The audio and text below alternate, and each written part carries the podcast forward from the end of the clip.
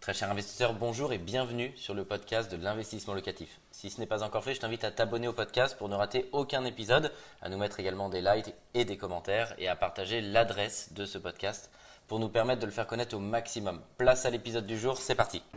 Dans les routines qu'on observe chez les investisseurs immobiliers à succès, je voudrais vous citer les cinq principales à mes yeux. Euh, c'est déjà en un de toujours voir des opportunités. La plupart du temps, les investisseurs immobiliers, ils vont maîtriser une niche, que ce soit la colocation, la courte durée, euh, que ce soit la longue durée. Ils vont, ils vont vraiment gérer leur partie. Et souvent, et trop souvent malheureusement, ils vont avoir des œillères et pas voir ce qui se passe à côté. Euh, et du coup, le problème, c'est que quand la vague, par exemple, pour certaines villes, et je pense à Bordeaux, où on n'est pas encore implémenté, mais on y sera très bientôt puisqu'on est en phase de recrutement.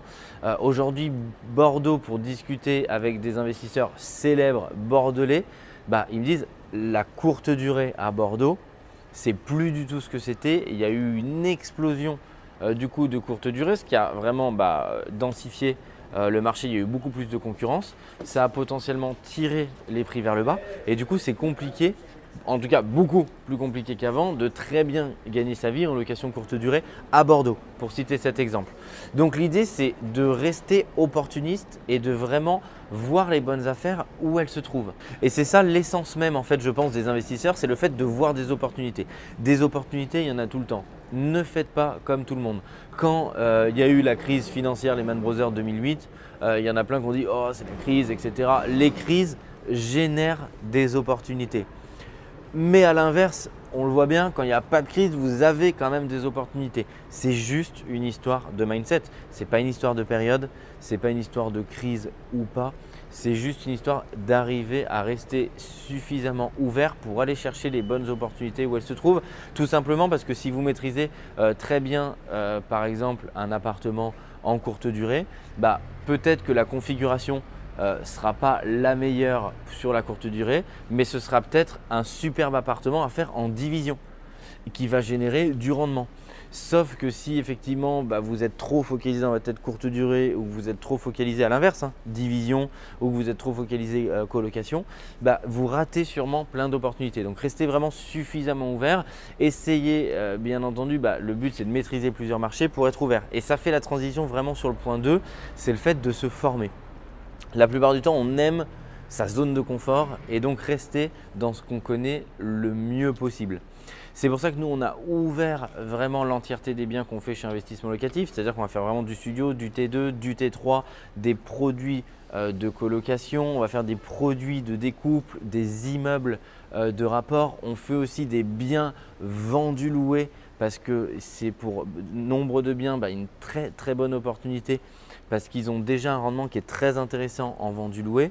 Et donc du coup, en plus, quand le locataire va partir, potentiellement on peut remettre une couche de travaux, rehausser le prix et derrière on se retrouve avec un produit qui est encore encore plus rentable. Donc vraiment, le but, c'est de se former pour maîtriser l'intégralité de la palette, ce qui fait que si vous la maîtrisez, vous allez pouvoir voir beaucoup plus d'opportunités parce que vous allez vous dire, bah, cet appartement en courte durée, je ne le sens pas parce qu'il a, il de nombreux défauts. Par contre, je peux le diviser et là, j'arrive sur un superbe produit qui va tourner et qui va faire de la renta.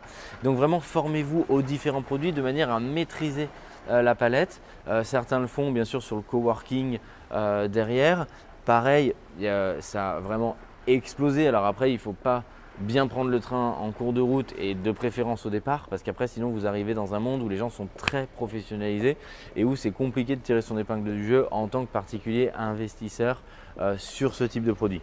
La troisième clé et la troisième routine, euh, c'est vraiment son réseau, c'est travailler votre réseau toutes les personnes que vous connaissez de près ou de loin dans le monde de l'immobilier, il faut les côtoyer, il faut les fidéliser si vous voulez qu'en retour elles vous appellent et elles vous donnent, que ce soit un bon artisan, que ce soit le directeur de l'agence immobilière qui est en bas de chez vous, que ce soit votre notaire, que ce soit une décoratrice que vous connaissez ou vous avez. Vraiment, formez-vous votre Dream Team, votre équipe de rêve qui va pouvoir vous accompagner au service de vos projets. La quatrième routine des investisseurs, c'est de déléguer. Surtout, ne vous laissez pas enfermer dans le cocon de l'immobilier. Dites-vous à chaque fois qu'une tâche arrive, si c'est une tâche récurrente, dites-vous est-ce que je peux l'automatiser ou est-ce que je dois la déléguer? Le problème, c'est de rester enfermé et du coup ça va être chronophage, ça va vous prendre du temps et vous n'allez pas pouvoir continuer à investir ou vivre tout simplement votre vie puisque l'immobilier doit être au service de votre vie et pas l'inverse. Faut pas vous retrouver enfermé et votre vie ça devient de gérer de l'immobilier sinon c'est bien entendu contre-productif. Et enfin, le cinquième, la cinquième routine des investisseurs, c'est de rester à l'écoute de la fiscalité. On a la chance d'être dans un pays qui économiquement se porte quand même très bien malgré ce que disent tous les Français. On a la chance quand même d'être français et d'être en France, c'est une réalité. Néanmoins, il faut vous tenir vraiment au courant de l'actualité fiscale parce que bah, la fiscalité, il faut toujours avoir plusieurs coups d'avance pour ne pas la subir. Le but, c'est de pas de se laisser vivre et après de dire ah bah je reçois et je dois payer de la fiscalité. Grâce au LMNP réel, on a la possibilité de payer 0 euros d'impôt sur son immobilier. Donc le but, c'est de toujours rester à l'écoute là-dessus. Ça rejoint le point numéro 2 qui est bien sûr de se former, mais vraiment j'insiste sur cette notion de fiscalité parce que c'est celle qui vous permet aussi de continuer à être finançable puisque vous ne supportez pas une charge d'impôt et du coup ça ne vous rajoute pas un coût et si ça ne vous rajoute pas un coût, bah, ça vous laisse les mains libres pour continuer à investir. Je suis persuadé que ces cinq routines vont vous aider. En tout cas, je vous le souhaite. Si vous êtes investisseur particulier, si vous débutez, n'hésitez pas à appliquer ces routines au service de votre patrimoine immobilier. Un grand merci d'avoir suivi cet épisode jusqu'au bout. Je te donne rendez-vous pour un prochain épisode. Si ce n'est pas le cas, abonne-toi au podcast, partage-le, mets-nous un like et tu peux également retrouver plus de conseils sur YouTube avec plus de 300 vidéos gratuites.